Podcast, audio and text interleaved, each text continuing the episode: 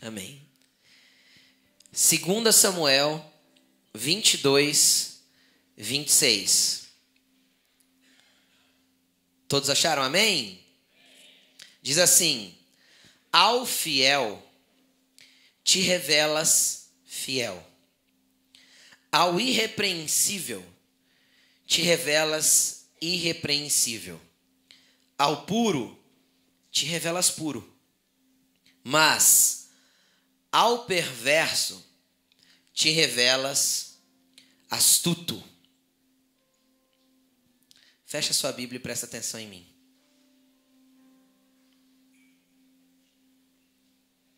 Amém? O nome da palavra de hoje, o título que o Senhor colocou no meu coração, As quatro linguagens da revelação de Deus. É sobre isso que nós vamos falar nessa noite. Deus, Deus, desde o princípio, desde a criação do homem, ele tem prazer em se revelar aos seus filhos. Desde o princípio, desde a criação, desde o Éden, Deus tem prazer em em se revelar àqueles que são seus. Mas infelizmente, nós costumamos a caminhar em uma direção na onde Deus se torna um mero objeto religioso.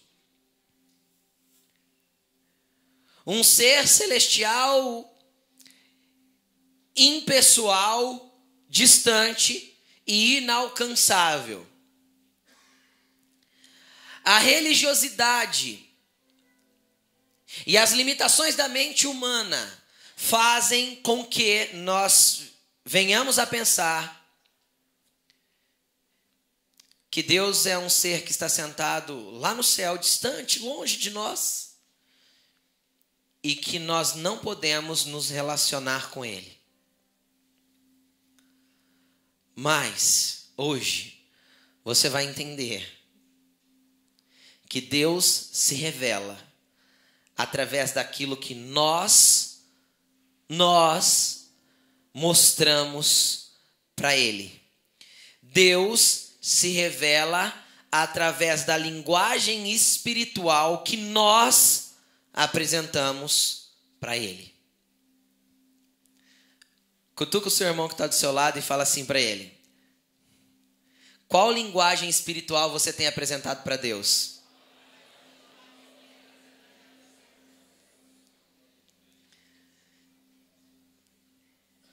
Responda para você mesmo, né? Qual que é a linguagem espiritual que você tem apresentado para Deus? Ou seja, qual é o tipo de relacionamento que você tenta desenvolver com Deus para ele se revelar a você? Qual que é o tipo de relacionamento que você tenta desenvolver com Deus para ele se apresentar a você? Eu li numa versão aqui, que é a nova versão internacional, fala revelar. Mas se nós pegarmos algumas, algumas outras traduções da Bíblia, como a revista corrigida ou a revista atualizada, ela diz que ao fiel ele se mostra fiel. Mostrar essa palavra revelar aqui no hebraico que foi escrito esse texto significa uma apresentação pessoal de Deus para alguém. Pastor, mas é impossível, ninguém pode ver Deus. No âmbito espiritual, não. No âmbito natural, não mas no âmbito espiritual é possível que nós venhamos a ter um relacionamento íntimo e sincero e pessoal com Deus a ponto de vê-lo. Como assim, pastor? Primeiro eu quero te explicar uma coisa muito simples. É, quem tem cinco sentidos aqui, dá um glória a Deus. Todo mundo tem, tá bom? Né? A não ser que nós tenhamos algum cego, algum mudo aqui, né? mas do contrário, nós temos todos os cinco sentidos. tá? Da mesma forma, nós temos dentro de nós um espírito ligado a uma alma que forma um corpo espiritual. E esse corpo espiritual, ele é dotado por Deus por sentidos. Por isso que o profeta Joel disse que os nossos jovens teriam visões e os nossos velhos sonhariam sonhos. Por isso que o apóstolo Paulo teve a capacidade de ver Jesus no caminho de Damasco. Por isso que João teve a capacidade de ser levado ao terceiro céu e ter revelações do Apocalipse. Agora, o que nós temos que entender é que em nada, preste atenção, em nada, João, Paulo, se difere de nós. Em nada. Desde que nós nos mostremos para Deus e nos entreguemos a Ele da forma que Ele quer que nós vivamos e que nós nos relacionemos com Ele, a mesma intimidade que Paulo teve, a mesma intimidade que João teve, o mesmo relacionamento que os apóstolos da primeira era apostólica tiveram, nós podemos ter. O problema é que nós nos limitamos e colocamos os homens bíblicos em um patamar muito acima do nosso como se fosse algo inatingível andar nos, no, nos caminhos que eles andaram e viver o que eles viveram. Mas não é. Porque o mesmo Espírito Santo que desceu sobre eles em Atos capítulo 2, é o mesmo Espírito Santo que está sobre nós hoje. E eu conheço um Deus imutável, que é o mesmo ontem, hoje e eternamente. Um Deus que não mudou. Mas quem mudou com Deus? Nós. Nós mudamos a linguagem de se relacionar com Deus, porque nós nos fizemos presos aos dogmas religiosos que as tradições humanas se impuseram a, impuseram a nós.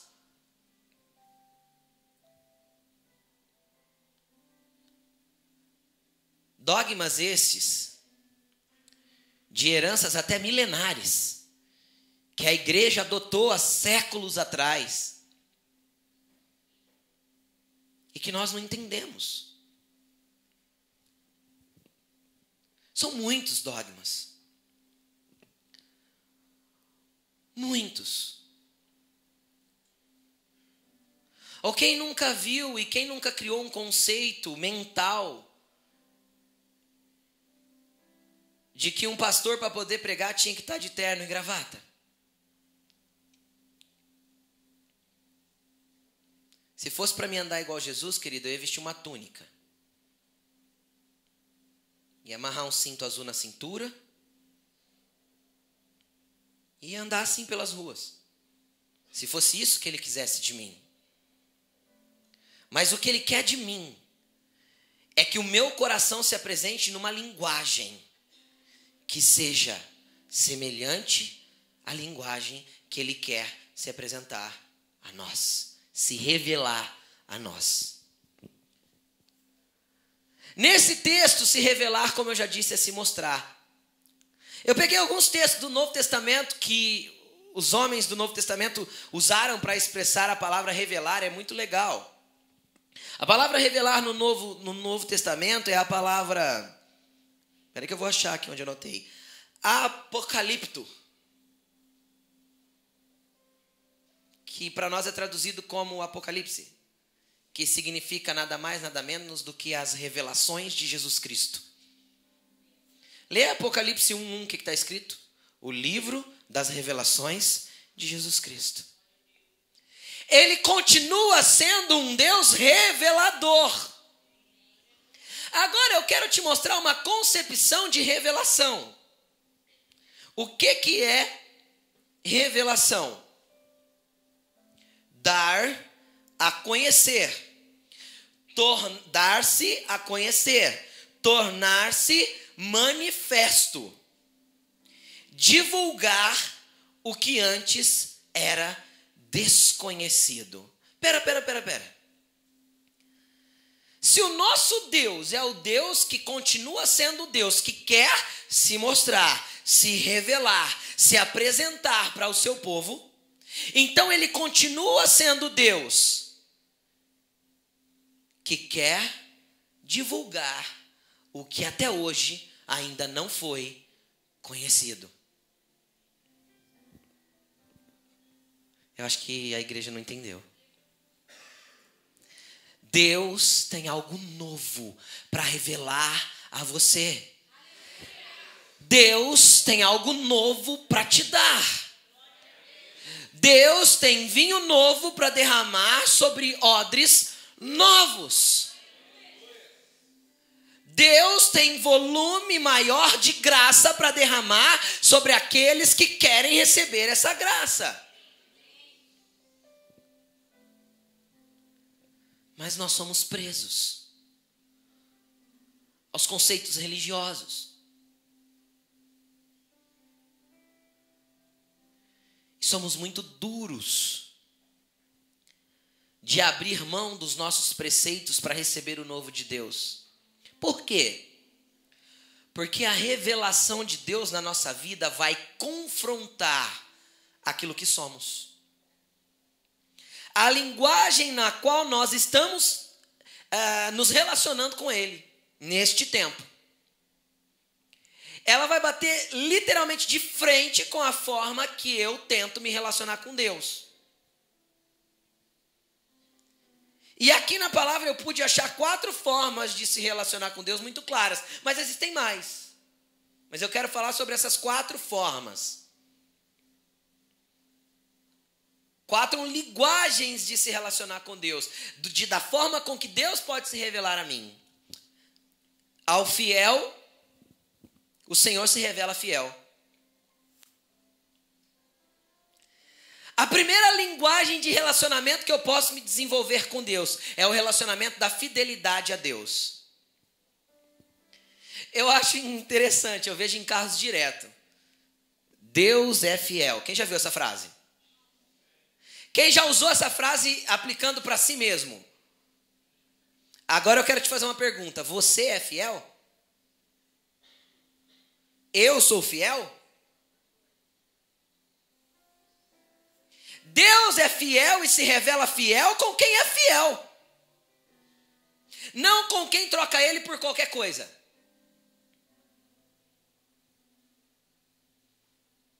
A fidelidade de Deus é manifesta com aquele que tem fidelidade com Ele. Ele se mostra fiel com aquele que é fiel com Ele. E como eu posso ser fiel com Deus? Eu acho que a melhor forma de apresentar fidelidade, eu já fiz isso aqui num culto, já apresentei assim num culto, mas eu vou, eu vou apresentar de novo assim para que vocês entendam. E às vezes você não estava aqui no dia que eu apresentei a fidelidade de Deus assim. Eu preciso usar um casal. Vem cá, uma... eu usei vocês da outra vez, deixa eu usar vocês de novo. Vem cá, o Dani e a Mai, vem cá. Sobe aqui em cima.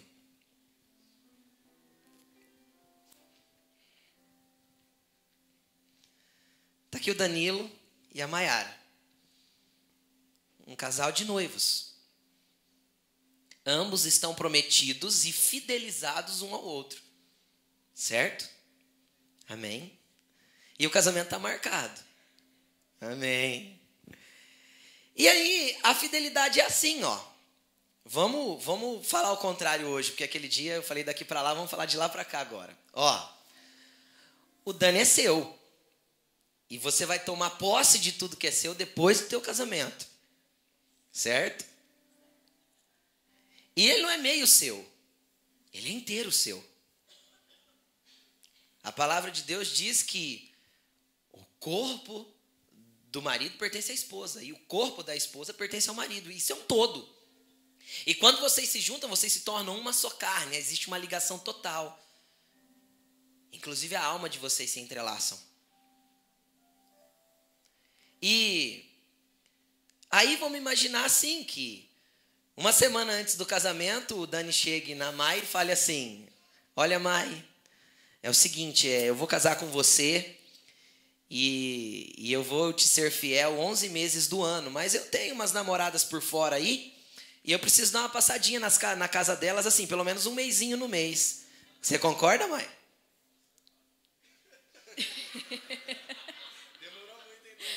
Não, né? Não, é claro que não. E ele poderia tentar negociar com ela o tanto que, ela, que, que ele quisesse. Não, então vamos, em vez de um mês, vamos tentar uma semana. E a palavra dela seria não. E aí, não, mas um dia só no ano, um dia por ano. Você tem 364, vai ficar com só para as outras. Aí dá?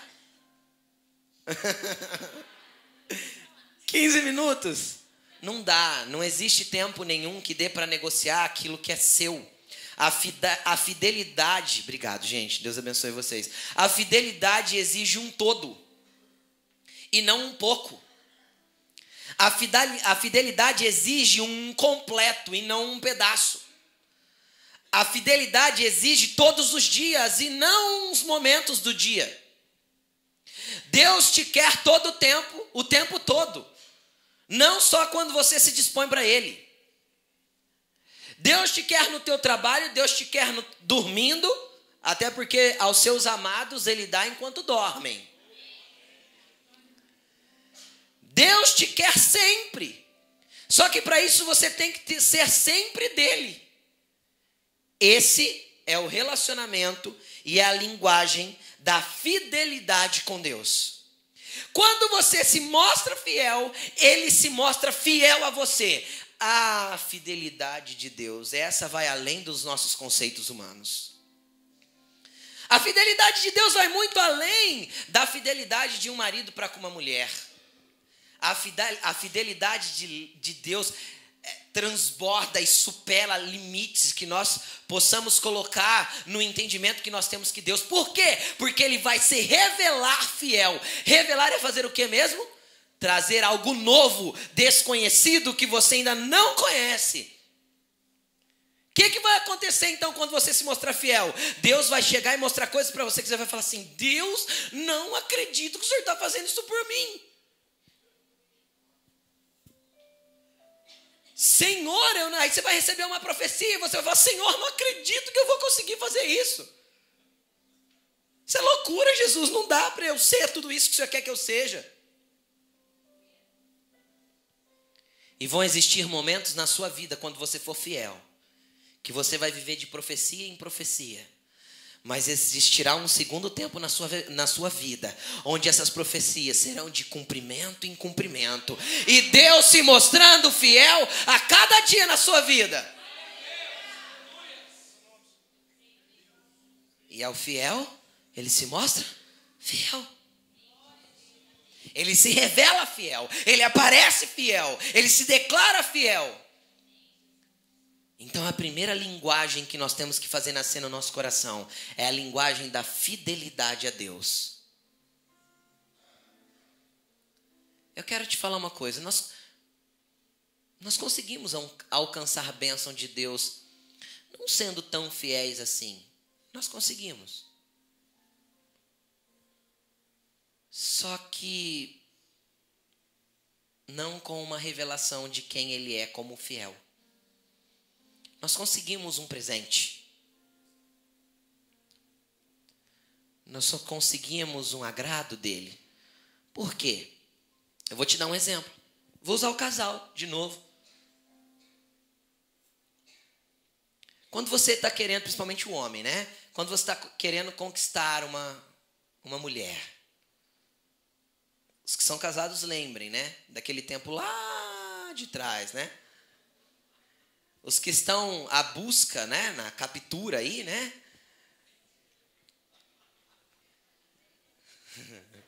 Se animem. E os que estão em pleno romance, que Jesus derrame graça sobre a vida de vocês. Eu estou em pleno romance, porque não acabou no meu casamento, amém? Não pode acabar. O namoro não pode acabar nunca. Mas quando o rapaz queria conquistar a moça, ele quer conquistar, ele ainda não sabe se ela é fiel, sabe? Não sabe. Ele não sabe se ela tem uma outra paquera, se o coração dela ainda está apaixonado pelo último namorado. Ele não sabe ainda o que se passa na mente dela, mas o que, que ele faz? Ele corteja, não é? Tenta a sorte, tenta a sorte. Jesus não brinca com a sorte, né? Ele é a própria, a própria sorte, então é diferente. Mas ele dá presente, ele manda uma flor, uma caixa de bombom, ele manda um recadinho, um WhatsApp elegante, né? Quando ele consegue o número do WhatsApp, ele festeja. Uhul! Né? E assim por diante. E e ele faz toda aquela toda aquela desenvoltura, né? Passa gel antes de sair de casa, né? Passa perfume mais que o normal. Tomar banho. Ele quer passar dois metros da menina e quer que ela sente o, o cheiro, né? Para conquistar. E eu vou te falar uma coisa: Jesus está doido para te conquistar. E muitas vezes, quando você ainda não é fiel e ele não sabe o quanto de fidelidade você vai poder dar, ele vai te dar presentes. Ele vai derramar amor sobre a sua vida, como foi ministrado no momento de adoração hoje no culto. Ele vai derramar bênçãos, ele vai se mostrar interessado em você. Até que você se renda e se entregue e resolva ser fiel a ele. Até como, assim como você faz um compromisso com o namorado, ele na frente de um noivado e depois um casamento, você faça um compromisso com ele. Jesus está em busca desse compromisso para que ele possa começar a se mostrar para você como ele é. Vamos lá, segunda linguagem do relacionamento e da revelação que Deus quer ter conosco. Ao irrepreensível, ele se revela irrepreensível. Eu fiquei pensando, falei, Senhor, o Senhor é irrepreensível em qualquer aspecto. O Senhor é irrepreensível em qualquer momento. Mas ele não se revela irrepreensível sempre. Por quê? Porque ele precisa quebrar os conceitos humanos. Preste atenção. Quantas vezes nós queremos amoldar Deus na nossa forma? Criar um Deus segundo a nossa perspectiva de Deus. O ângulo que nós enxergamos que ele tem que ser a gente quer criar ele do jeito que a gente acha que ele deve ser. E esse não é o Deus irrepreensível. Esse é o Deus segundo o conceito que eu montei. Então ele é falho. Falho por quê? Deus não falha, mas a minha expectativa de Deus está fora do conceito que ele quer me abençoar. Será que eu fui claro? Eu crio uma expectativa do que Deus pode fazer por mim e de repente Deus não faz. E aí eu acho que Deus falhou. Eu tenho alguém, vou dar exemplos, eu tenho alguém enfermo na minha família e eu acho que Deus deve curar ele. Porque não está escrito que ele levou toda a dor, toda a enfermidade, sim. Só que também está escrito que ele é o Deus onipotente, onipresente onisciente. Ele sabe de todas as coisas. E às vezes, na imensurável é, no imensurável conhecimento dele, ele entende que é melhor não curar nesse tempo. É melhor salvar e levar para a glória do que trazer a cura. Deus olha a eternidade, nós olhamos o limite do ser humano. E aí nós criamos expectativas no que Deus tem que ser, e muitas vezes Deus não atende dentro da expectativa que nós criamos. Entenda uma coisa: Deus não se frustra desde que você já seja fiel, ou seja, já esteja andando dentro daquilo que ele traçou para você andar. Do contrário, as frustrações vão existir, porque ele não vai atender todos os teus pedidos.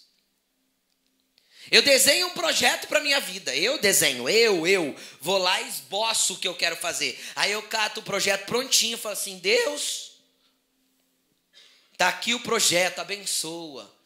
Pera, pera, pera. Se esse projeto não é o projeto de Deus para você,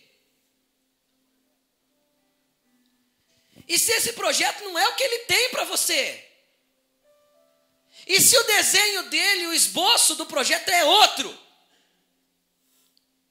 e ele tem que catar o seu e fazer assim, ó. Esse não é meu. E quando ele fizer isso, isso vai quebrar alguns, conceitos dentro de você. E você vai achar que Deus não é tão bom assim.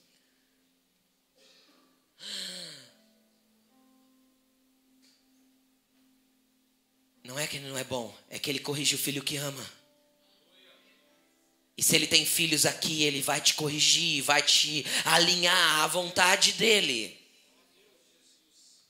Então, muitas vezes, porque não somos irrepreensíveis, o que é ser irrepreensível?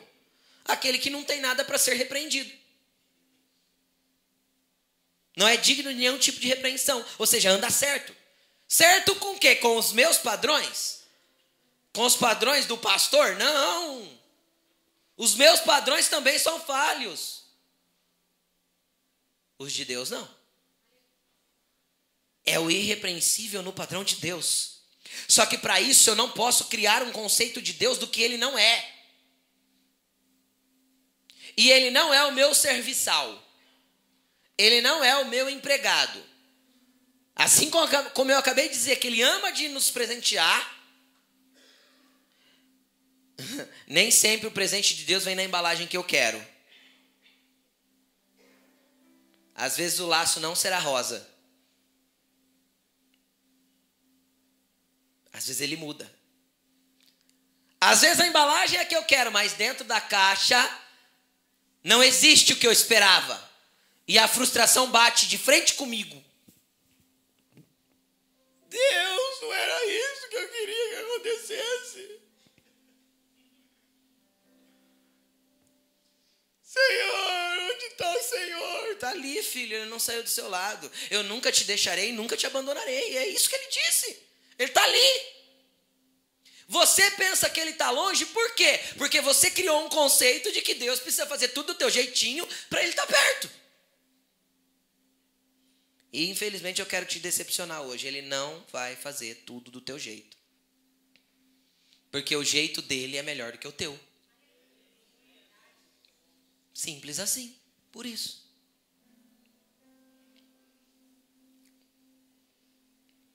Mas se você for irrepreensível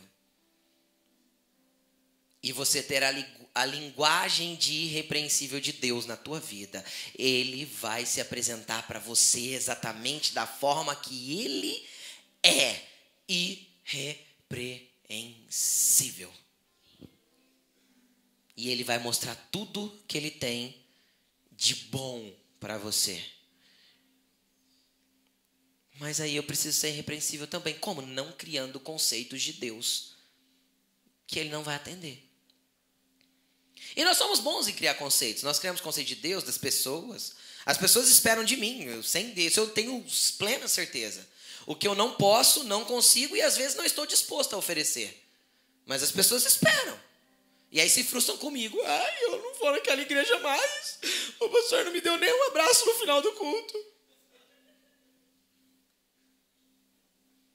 Porque nós criamos conceitos e, e só existe frustração onde há expectativa. Você não quer se frustrar nunca mais? Não crie expectativas em nada. Espere a vontade de Deus ser feita e pare de criar expectativa nas pessoas. Até as expectativas que a gente cria em Deus, a gente faz do nosso jeito. E Deus vai nos frustrar algumas vezes para nos ensinar.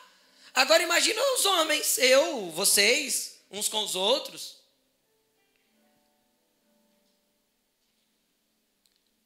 Nós precisamos aprender. E hoje Deus está te ensinando. A terceira linguagem, ao puro, ele se revela puro. Agora eu quero falar o significado de puro segundo o dicionário da língua portuguesa. Puro, sem misturas, genuíno, que não tem mistura ou impurezas, transparente, límpido, genuíno, não contaminado. O que que é o conceito de pureza para Deus? Pureza para Deus, ausência de pecado. Transparência, lucidez, uma pessoa límpida. Que quando as pessoas olham, conseguem ver a graça de Deus dentro. Dentro. Entenderam? Por quê? Porque é transparente. Porque não é falso. Mulher tem que vigiar muito com isso, né? Oi, amiga, tudo bem? Ai, que cabelo lindo. A hora que sai de perto, mocreia, que cabelo horroroso. Aonde há transparência e pureza nisso? E não ficam contentes não, homens. Homens também têm também. Nossa, que carro da hora, hein? Oh, Deus te abençoe, ainda mais irmão, né? Deus te abençoe, irmão, ainda bate nas costas, né? Glória a Deus, aí vira as costas. Deve estar tá roubando, porque onde, onde tem dinheiro para comprar um carro desse? Ou se entubou de parcela, né? Ainda vai fofocar pro outro ainda. Você viu o carro do fulano? Deve ter entubado de parcela. Se não tiver que entregar pro banco daqui três meses, tá bom. Que coração é esse, querido? Aonde há pureza para Deus se revelar para mim impureza? A Bíblia diz: chorai com os que choram e se alegrai com os que cantam. Ou seja, a tua dor tem que ser a minha dor. E a tua alegria a minha alegria. Fala isso para o seu irmão, se você tem coragem. Fala para ele, irmão, a tua dor é a minha dor. A tua alegria é a minha alegria. Fala para ele se você tem coragem, porque tem que ter coragem para falar isso tem que estar decidido a ser puro de coração.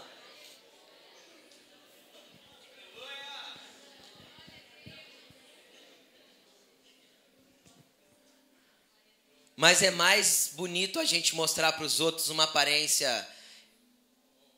Ó, oh, santo, santo, santo é o pastor, né? Isso não é transparência, isso é falsidade. Todo mundo aqui tem falha, e eu também, graças a Deus. Mas precisa haver uma pureza no coração de mostrar essas falhas rapidamente para Deus. Precisa ter pureza no coração para reconhecer quem é, olhar para si mesmo. Precisa ser transparente o suficiente para conseguir olhar para si. Olha aí para você assim, ó. E ver o que há dentro. De mim mesmo, que é fácil apontar o erro dos outros. É fácil apontar o dos outros que a gente vê, né? Sempre nos outros a gente vê os defeitos, mas em nós, de jeito nenhum. E a pureza que o Espírito Santo traz vai fazer Deus se revelar para você com pureza. E aí, isso, quando ele te vê sem mistura com o pecado, com as coisas interiores, com egoísmo, com a inveja, com rancor, com a mágoa, que isso tudo é errado e tem que sair de dentro de nós. E só sai de dentro de nós quando nós resolvermos ser transparentes, principalmente para expor a nossa dificuldade para Deus, quem realmente somos. E quando ele se vê, ele te ver puro, transparente, ele vai se apresentar como puro e transparente. Então ele vai poder se misturar totalmente com você e ser um com você, e andar com você, e viver com você, e ser teu companheiro, teu amigo, teu tudo. Porque ele pode se misturar, porque ele só não se mistura com o pecado.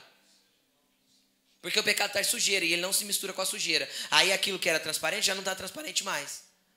Aquilo que era puro já não está puro mais. Então ele não pode se apresentar, se revelar como puro para você.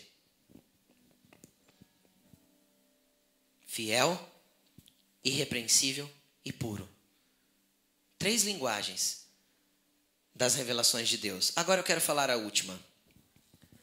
Mas ao perverso, ele se revela, na minha tradução aqui, astuto. Eu quero ler em outra tradução, avesso. Deus se revela avesso. Eu peguei o significado tanto de astuto quanto avesso. Contrário, oposto.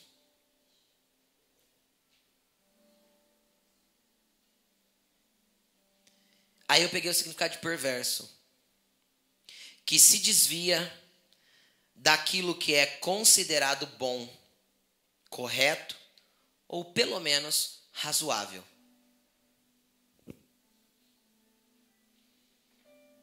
Aí Deus tem uma terceira, uma quarta revelação para a pessoa. Quando nós começamos a andar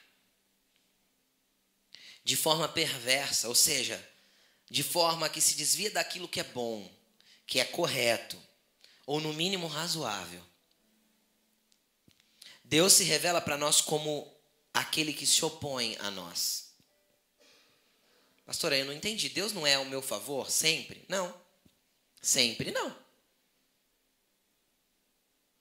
Sempre não. Como eu provo isso? Simples, de um pai e um filho. Se meu filho faz coisas boas, corretas, ou no mínimo razoáveis, eu sou a favor dele. Quem é pai aí diz um amém. amém. Você concorda comigo? Você que é pai, mãe? Amém. Mas se meu filho faz coisas perversas,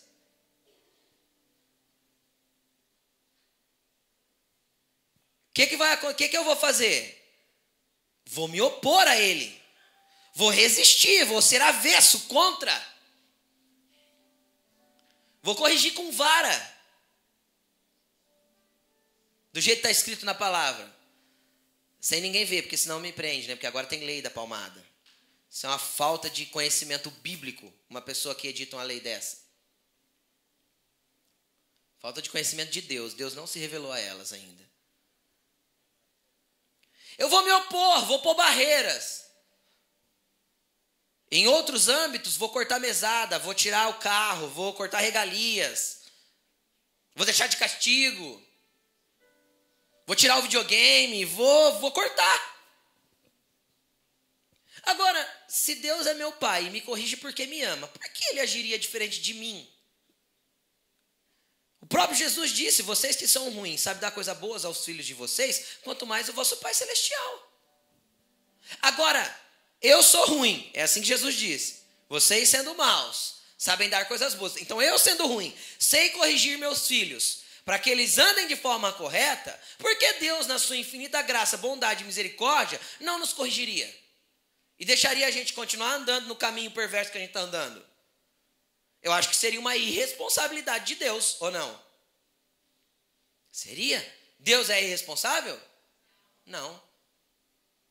Então, quando eu começo a agir em desacordo com aquilo que Deus quer, ele simplesmente se mostra avesso comigo, contrário a mim. E o que, que ele vai fazer? Ele vai permitir circunstâncias que a própria vida vai trazer, circunstâncias que as minhas escolhas vão trazer, situações que a minha perversão mesmo vai gerar.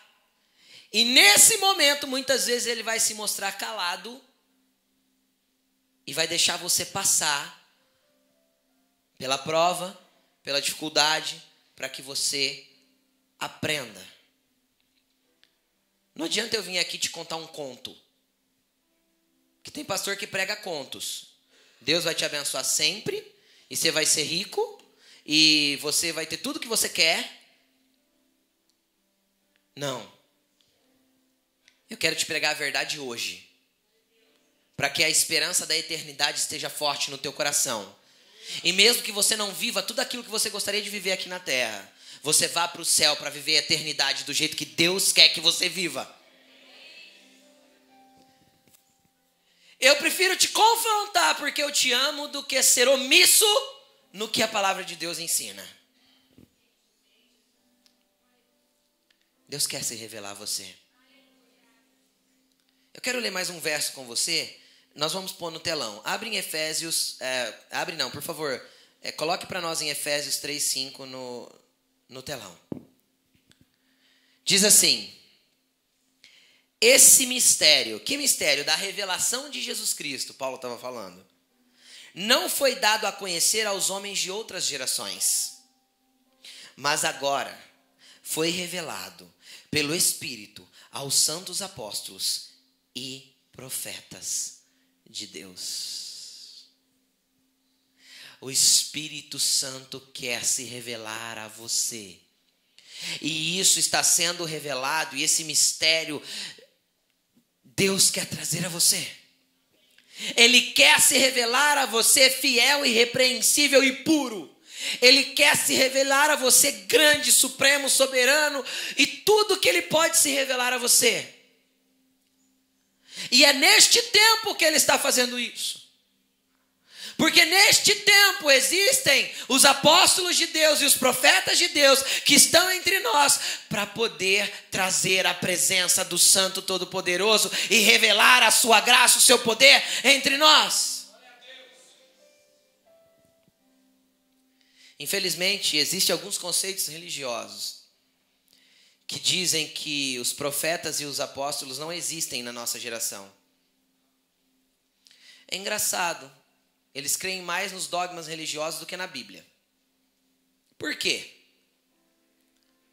Porque a palavra pastor, que todo mundo chama os que presidem uma igreja, preste atenção, tem três vezes no Novo Testamento. Três vezes.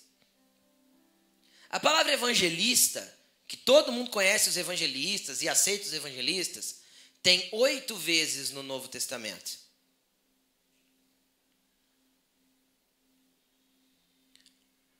A palavra apóstolo tem 78 vezes no Novo Testamento. E a gente acha que apóstolos não existem hoje. Ou seja, a gente parou de crer na Bíblia. Por causa dos dogmas religiosos. Que diz que a era apostólica acabou quando João morreu. Então eu quero te convidar, seja bem-vindo à nova era apostólica. Porque Deus tem apóstolos e profetas para levantar no nosso meio. E é através deles que a revelação do que Deus está falando hoje, as igrejas, continuar, continuará a vir para as igrejas. Os apóstolos daquela era falaram o que a igreja precisava ouvir naquela era. Os apóstolos deste tempo falam o que a igreja precisa ouvir neste tempo. E nós temos que crer que Ele é um Deus que continua se revelando hoje, se apresentando hoje e vive em nossos corações hoje. Ele é imutável, não mudou e a palavra dele não mudou. Ele continua sendo Deus e continua levantando os seus profetas e continua levantando os seus apóstolos e continua levantando pastores, evangelistas e mestres. Porque esses ministérios são os pilares para a igreja caminhar de glória em glória, de vitória em vitória e andar nas revelações que Jesus Cristo tem para este tempo, porque Ele tem coisas novas para trazer hoje para a igreja. Ele não ficou no passado. Ele é vivo e está entre nós, Ele quer continuar agindo na igreja como Ele sempre agiu.